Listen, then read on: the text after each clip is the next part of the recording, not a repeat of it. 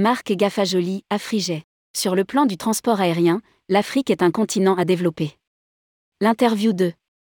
Voix encore discrète dans le secteur du transport aérien, Marc Gaffajoli, le PDG de la compagnie gabonaise Afriget a des choses à dire. Environnement, décarbonation, développement du trafic aérien et du tourisme sur le continent africain. Rencontre avec un homme qui nous livre une vision et une analyse sans langue de bois. Rédigé par Christophe Ardin le mardi 30 août 2022.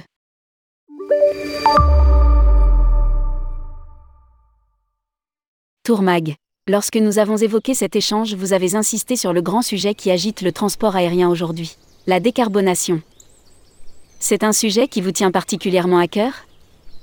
Marc Gaffajoli. Oui, c'est un sujet qui me tient à cœur. Aujourd'hui, si l'on fait l'inventaire des discours, nous avons d'un côté la vindicte écologiste, de l'autre, le phénomène du greenwashing, l'approche complexée des dirigeants du transport aérien vis-à-vis des questions environnementales, ou encore le marketing sur des nouvelles technologies des constructeurs aéronautiques. J'ai l'impression que tous ces prêts à penser évitent de poser les véritables questions. Nous sommes au cœur d'un paradoxe, entre besoin de développement et de décarbonation. B. Tourmag.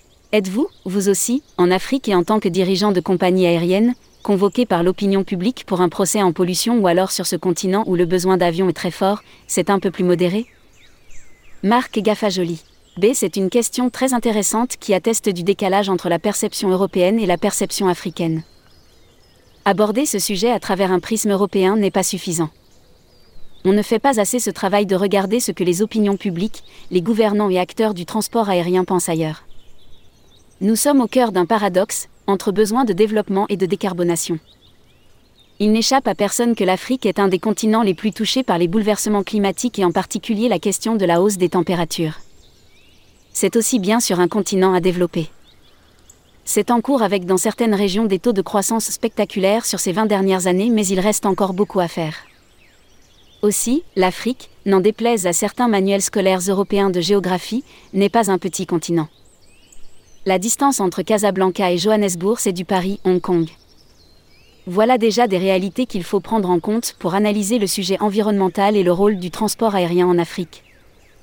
Aussi, le transport aérien africain représente à peu près 2% du trafic aérien mondial et c'est assez peu. L'impact du transport aérien mondial sur le réchauffement climatique, c'est selon les scientifiques à peu près 3%.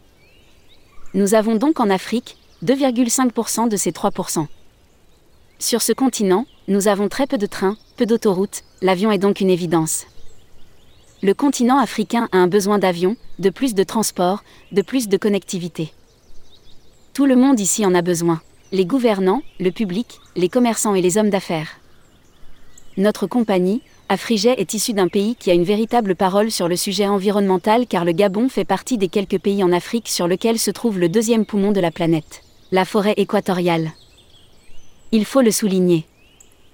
Les gouvernants en Afrique ont préservé ce poumon qui permet au monde de respirer et l'Afrique a donc son mot à dire sur les sujets environnementaux.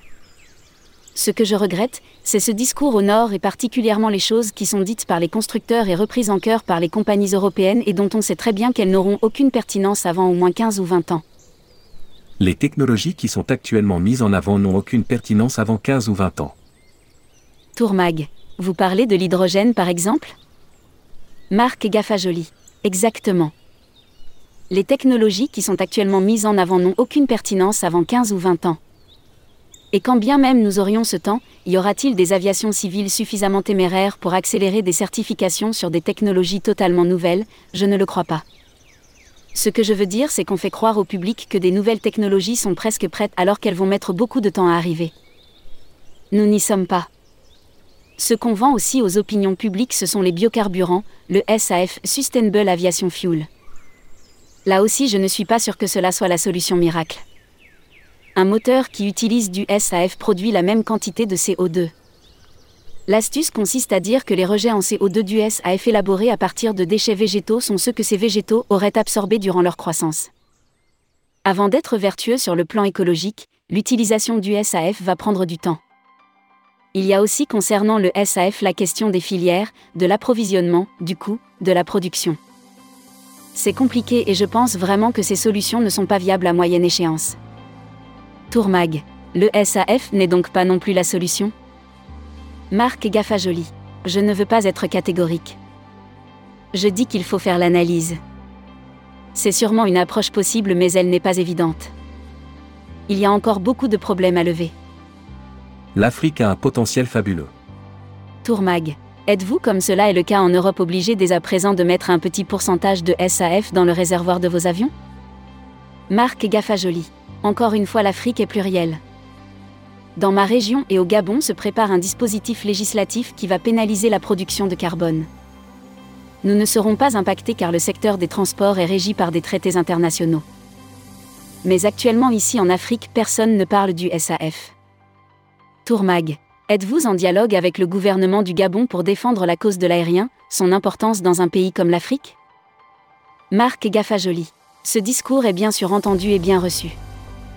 Il y a dans ce pays des solutions qui existent pour limiter les émissions de carbone.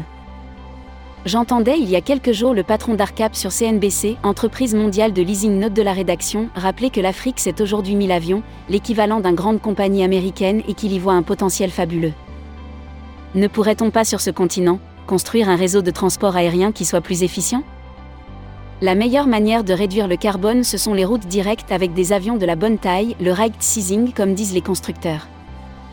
En Europe, avec la démocratisation du transport aérien et la victoire des low cost, le développement s'est fait de manière assez anarchique avec des prix très bas et la surutilisation des infrastructures.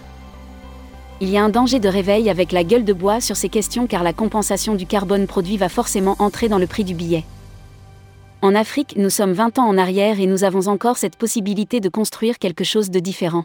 Se doter d'abord des avions les plus récents, privilégier les turbopropulseurs partout où cela est possible, ce que nous faisons chez Afrijet et également s'éviter des HUB qui n'ont aucun sens sur le plan du carbone.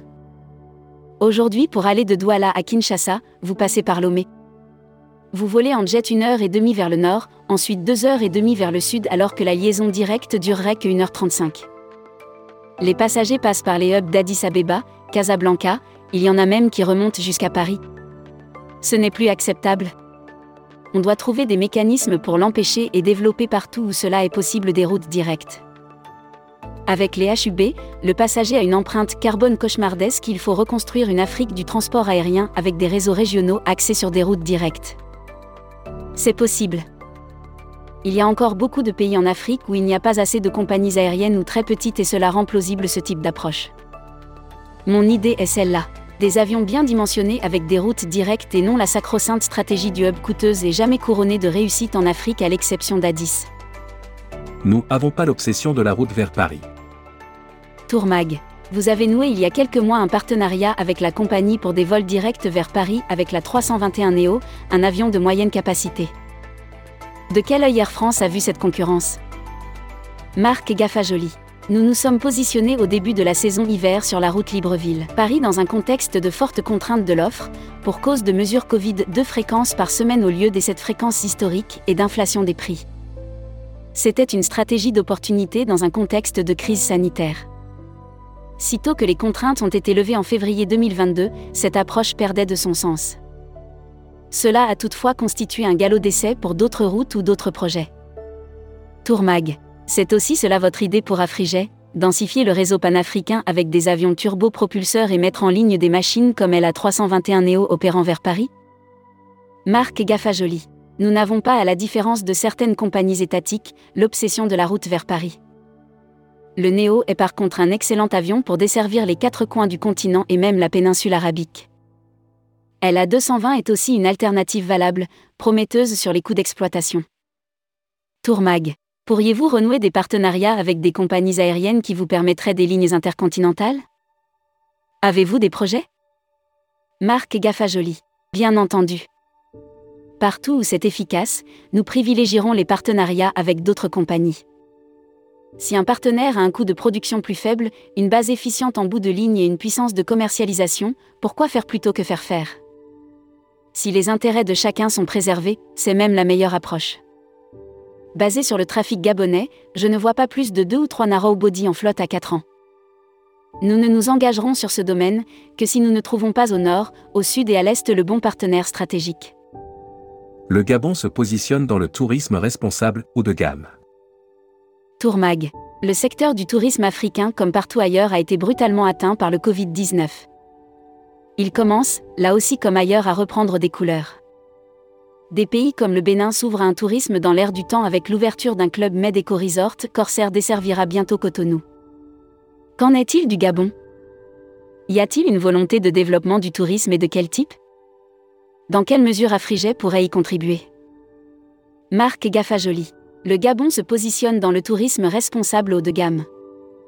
Le Fonds stratégique souverain a lancé un programme de luxury Green Lodge pour faire découvrir la forêt gabonaise, loin de tout, une forêt qui ressemble au premier jour du monde. Afriget est résolument engagé aux côtés du Gabon pour aider à cette préservation, faire valoir les droits de cette terre qui a su résister à la folie de la déforestation et promouvoir une aviation durable.